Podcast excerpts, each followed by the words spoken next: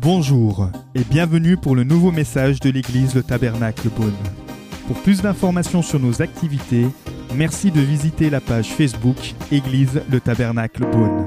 Rebonjour à toutes et à tous, c'est une joie de, se retrouver et euh, on est vraiment heureux de pouvoir être ensemble encore et de partager ces instants.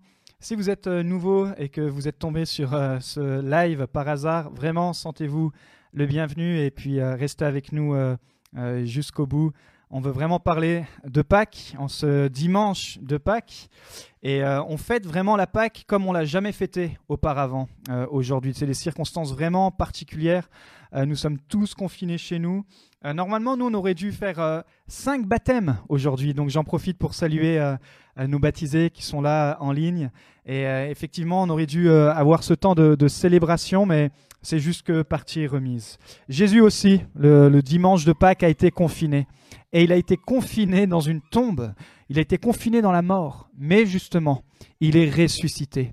Il a été libéré du confinement, de la mort. Notre slogan durant cette euh, saison de, de confinement, c'est confiné, mais pas déprimé. Et notre série de messages s'intitule Garde ton cœur. Alors, euh, il vient de ce verset, de ce psaume, de ce proverbe 4, 23, Garde ton cœur plus qu'autre chose, car de lui viennent et jaillissent les sources de la vie. Alors, on avait, on avait vu qu'il faut garder euh, notre cœur euh, en aimant notre prochain. On avait vu garder notre cœur en aimant Dieu, euh, garder notre cœur par la prière. Et ce matin, le titre de mon message est Garde ton cœur, ouvre la porte. Garde ton cœur, ouvre la porte. Il y a toutes sortes de portes. Euh, si vous êtes un peu bricoleur, vous allez chez Casto, vous allez chez Brico, euh, peut-être vous allez chez le roi Merlin. Il y a toutes sortes de portes pour toutes sortes de maisons, toutes sortes d'utilités. Mais il y a aussi des portes, des portes que nous pouvons ouvrir ou fermer, et c'est avec notre cœur. Des portes de joie, des portes de tristesse, des portes de victoire, des portes de défaite, des portes d'abondance, des portes de pauvreté. Notre succès, votre succès, votre joie sera, déterminé par le choix des portes que vous allez emprunter. Le problème, c'est quand on franchit, quand on passe par une mauvaise porte. Peut-être ça vous est déjà arrivé, peut-être vous êtes dans une saison où vous trouvez que vous êtes, vous êtes passé par des mauvaises portes et vous êtes euh, au mauvais endroit. Vous savez, parfois, il faut des jours, parfois des semaines, des mois pour s'en sortir quand on a pris des mauvaises portes. Comment savoir quand c'est une bonne porte qui s'ouvre ou quand c'est un piège Dieu nous propose toujours des portes qui seront le mieux pour nous. Dieu ne nous piège pas. Il y a ce verset qui dit euh, qu'il a des projets de paix et non de malheur, afin de nous donner, afin de vous donner un avenir et de l'espérance. Ça, c'est vraiment une belle porte qui s'ouvre. Voici ce que Jésus dit de lui-même. C'est moi qui suis la porte. Et si quelqu'un entre par moi, il sera sauvé. Jean 10, verset 9. Jésus est la porte la plus importante pour votre vie. Mais pour la franchir, vous devez sortir de vos prisons. Et c'est ce qu'on va voir euh, ce matin, en ce week-end de Pâques. Et j'ai juste prié pour présenter ces instants. Merci Seigneur pour ta présence. Merci parce que le même esprit qui a ressuscité Christ vit en nous. Il est là ce matin. Il est là chez vous qui êtes en ligne. Il est là pour vous restaurer. Il est là pour euh, vous réconforter. Merci Saint-Esprit. Oui, les prisons sont aussi des portes. Et tu pourrais dire, non mais attendez, euh, moi je suis pas en prison. Euh, vous savez, effectivement, on n'est pas en prison physiquement. Mais on n'a pas besoin d'être derrière des barreaux pour être en prison. La plus grande prison est dans notre esprit, dans notre tête. Une mauvaise relation, avoir ouvert la porte à une mauvaise relation, et ça vous met dans une prison vous dites, je me sens piégé par cette personne, je ne peux pas m'en sortir, je suis bloqué. Les finances, vous avez fait des mauvais choix, vous avez ouvert la porte euh, pour des mauvaises choses et tout à coup vous êtes étouffé sous le poids des dettes. Les mauvaises habitudes, euh, les addictions, vous avez ouvert la porte à certaines choses et ça vous, et ça vous réduit, ça vous, ça vous contraint. La crainte de plaire à tout le monde. Vous avez ouvert la porte et vous ne vivez pas votre vie, mais celle qui, qui est censée plaire à tout le monde, celle que tout le monde veut pour vous. Vous êtes finalement en prison. Les traditions, Parfois, dans la culture, dans les pays, il y a des traditions, et ça nous met dans des prisons, des traditions culturelles. Une blessure, euh, ça marque notre mémoire. Peut-être il y a des blessures qui ont marqué votre mémoire et ça vous met dans une, dans une prison, une prison de dépression, de découragement, de culpabilité, de honte. Jésus dit, il est la porte. Waouh. Il vous offre une porte de sortie. Alors comment Dieu nous sort de nos prisons? Comment brise-t-il les verrous? Première chose, il fait trembler vos fondations. Dans Acte 16, j'aime beaucoup ce verset, ce, passage, Acte 16 au verset 25. C'est vers le milieu de la nuit, Paul et Silas priaient et chantaient les louanges de Dieu, et les prisonniers les écoutaient. Tout à coup, il y eut un tremblement de terre si violent que les fondations de la prison ont été ébranlées. Écoutez bien, toutes les portes sont immédiatement ouvertes et les liens de tous les prisonniers ont été détachés. Waouh. Dieu a premièrement besoin de venir secouer vos fondations. Quelles sont vos fondations? C'est votre système de pensée, c'est vos croyances.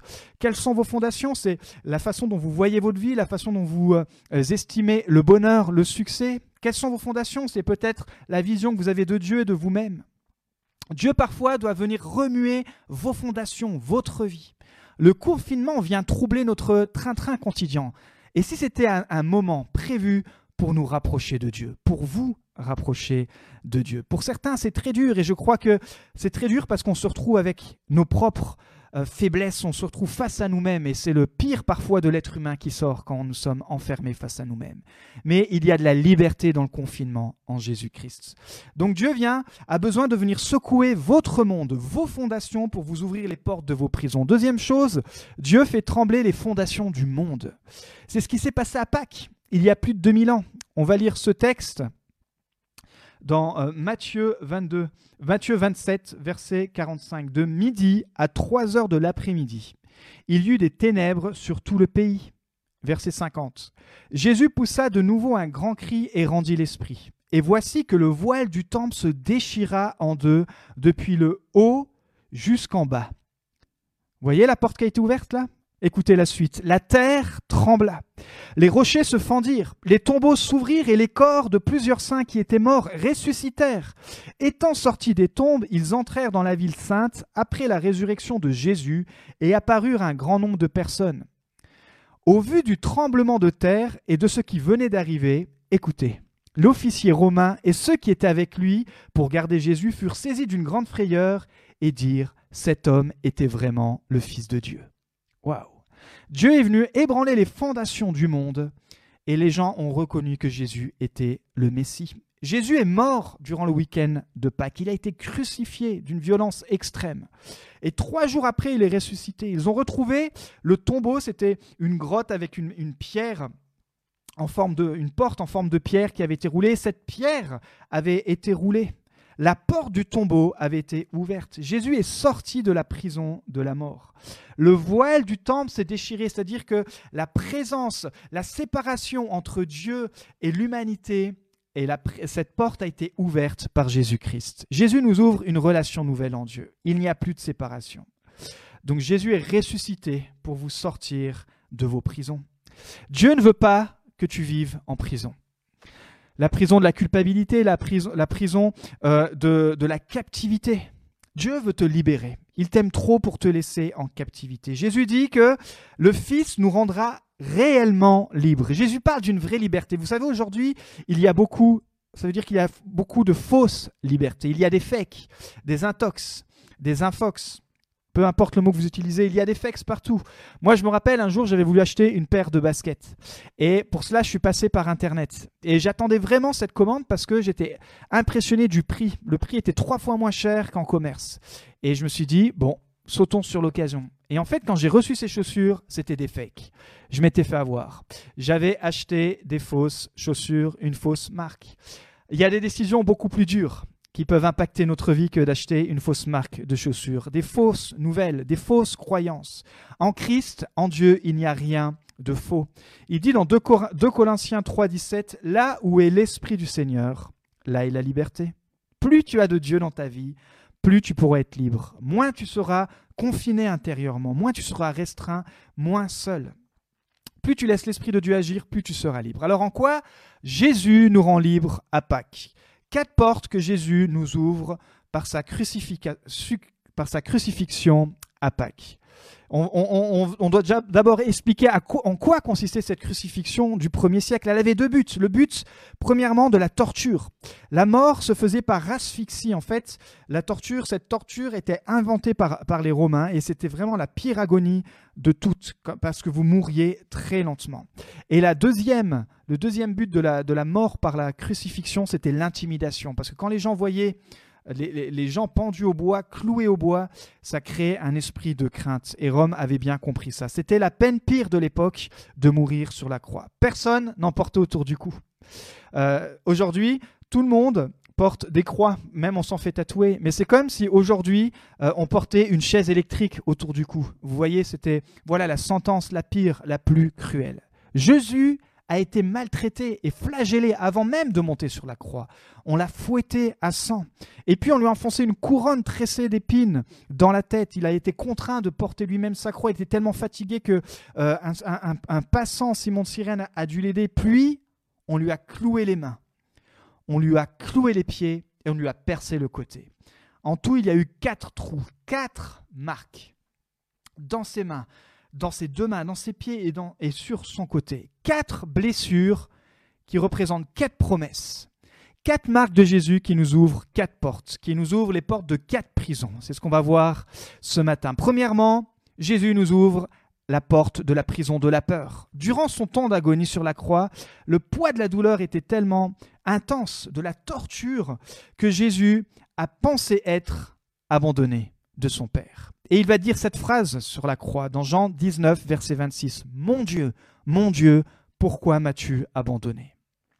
Il était désespéré, mais Dieu l'a ressuscité, prouvant qu'il ne l'avait pas abandonné. Vous savez, à la mort de Jésus, les disciples ont vraiment eu peur et ils, ont, ils sont rentrés dans cette prison. Pourquoi ils ont eu peur? Parce qu'ils pensaient que Jésus les avait abandonnés. Imaginez, ils les avaient suivis, ils avaient vu des miracles pendant plus de trois ans et demi, leur Messie. Pourtant, il leur avait dit qu'il allait mourir et être ressuscité, mais pour eux, c'était trop. Ils se trouvaient là seuls. Jésus les avait abandonnés. Ils avaient perdu confiance en Jésus. Ils étaient tellement enfermés dans, dans, dans, dans cette peur qu'ils sont rentrés dans leur maison et ils ont fermé les portes. Écoutez ce récit dans Jean 20, 19. Le soir de ce même dimanche, les portes de la maison où les disciples se trouvaient rassemblés étaient fermées, car ils avaient peur des chefs juifs. Jésus vint alors se présenter au milieu d'eux, il était ressuscité, et leur dit, Que la paix soit avec vous. Et après avoir dit cela, il leur montra les mains et son côté. Et les disciples furent remplis de joie en voyant le Seigneur les marques de Jésus à la croix nous libèrent de la prison de la mort.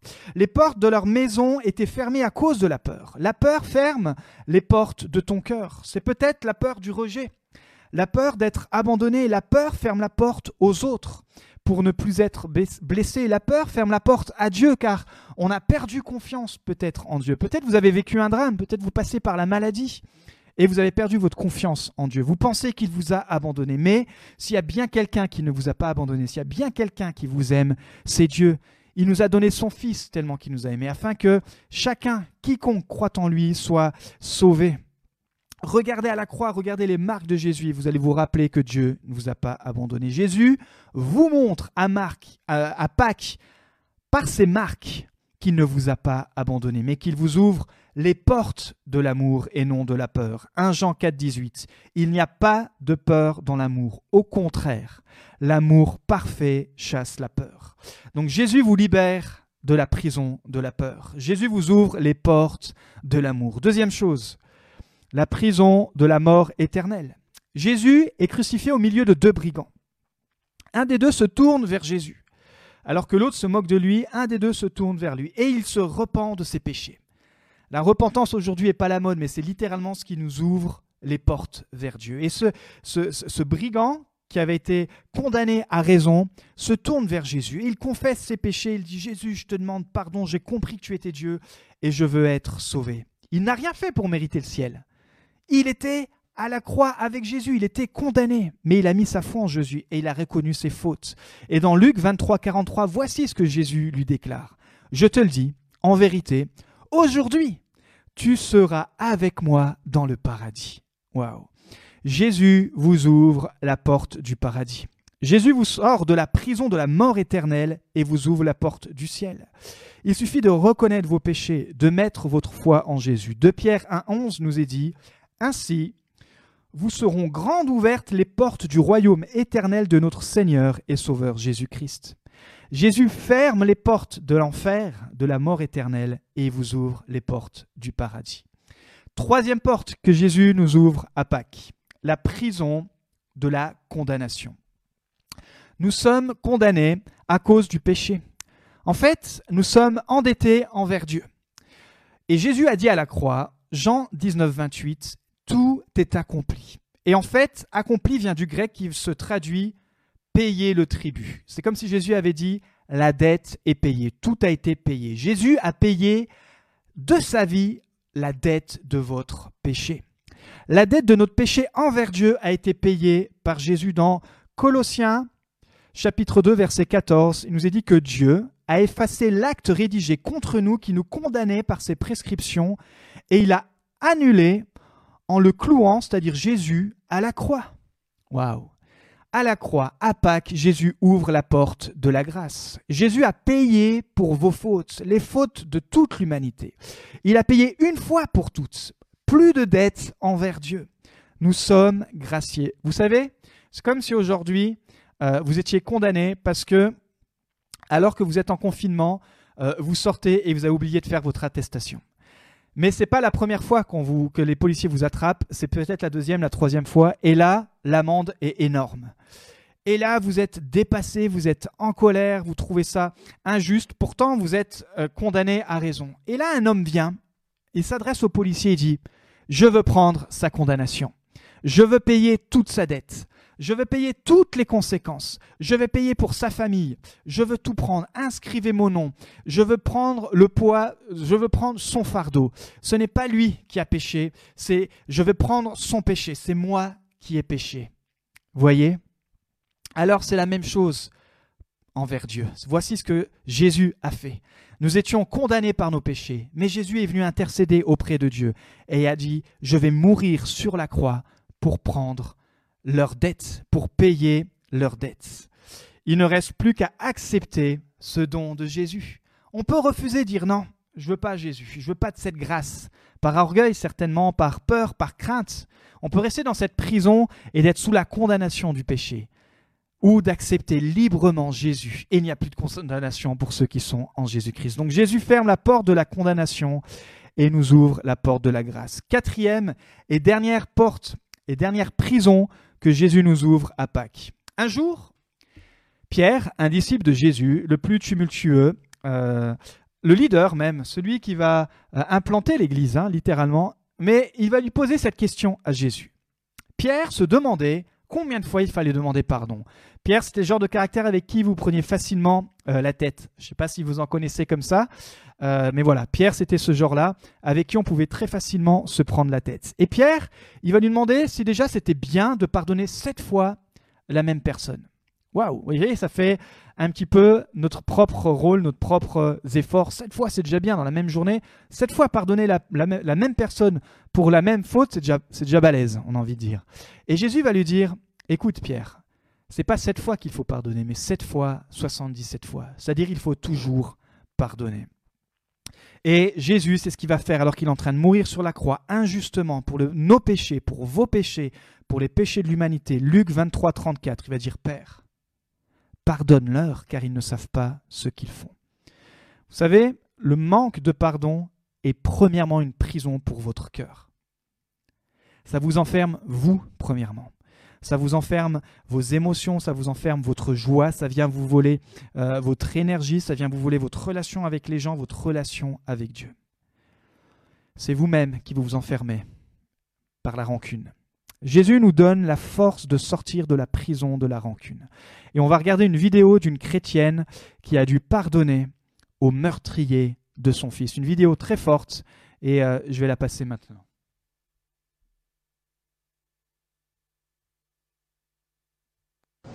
Olhe e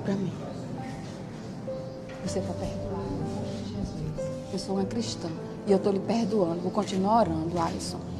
Eu nunca vou lhe visitar onde você vai estar porque eu não tenho coragem de ir lá. Olhe para mim. Mas eu vou estar orando. E você vai encontrar esse Deus que eu sirvo. E você vai servir Ele. Viu? Eu não tenho um pingo de ódio de você, Alisson. Eu só oro por você todos os dias. Eu esperei, eu esperei esse ano inteiro, Alisson, esse ano inteiro, Alisson, para lhe dizer isso. Desde o dia que disse assim, olha, o Daniel tá morto, e foi Alisson, eu não lhe conhecia. Eu disse, Senhor, tome conta dele. E hoje eu estou triste, Alisson, com você, porque você matou mais um. Eu estou triste. Olhe para mim, Alisson, você precisa olhar. Você não deixou, você não me deu a chance de olhar nos olhos do meu filho antes dele morrer. Porque você matou ele antes de eu vê-lo. E você sabe que Daniel não era um menino ruim. Você sabe o quanto Daniel era bom, trabalhador. Mas eu estou aqui. Vou continuar orando por você. Senhor, acompanhe a Alisson, onde ele estiver, Senhor. Não largue dele um minuto, Senhor. Toque na alma dele, como o Senhor tem tocado na minha. Dá o conforto à mãe dele, Senhor, que deve estar sofrendo tanto quanto eu. Eu agradeço, Senhor, por tudo, em nome de Jesus. Amém.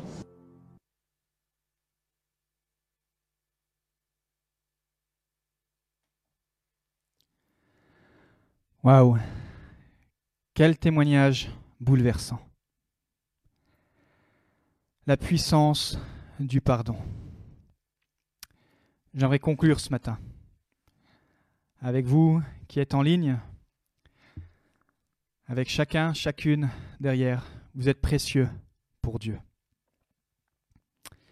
Et Jésus vous invite ce matin à sortir de vos prisons. C'est peut-être la, prison de la peur, du rejet, la peur de l'abandon. C'est peut-être la prison de la mort.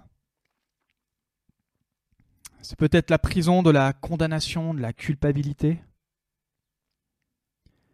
C'est peut-être la prison du manque de pardon, de la rancune.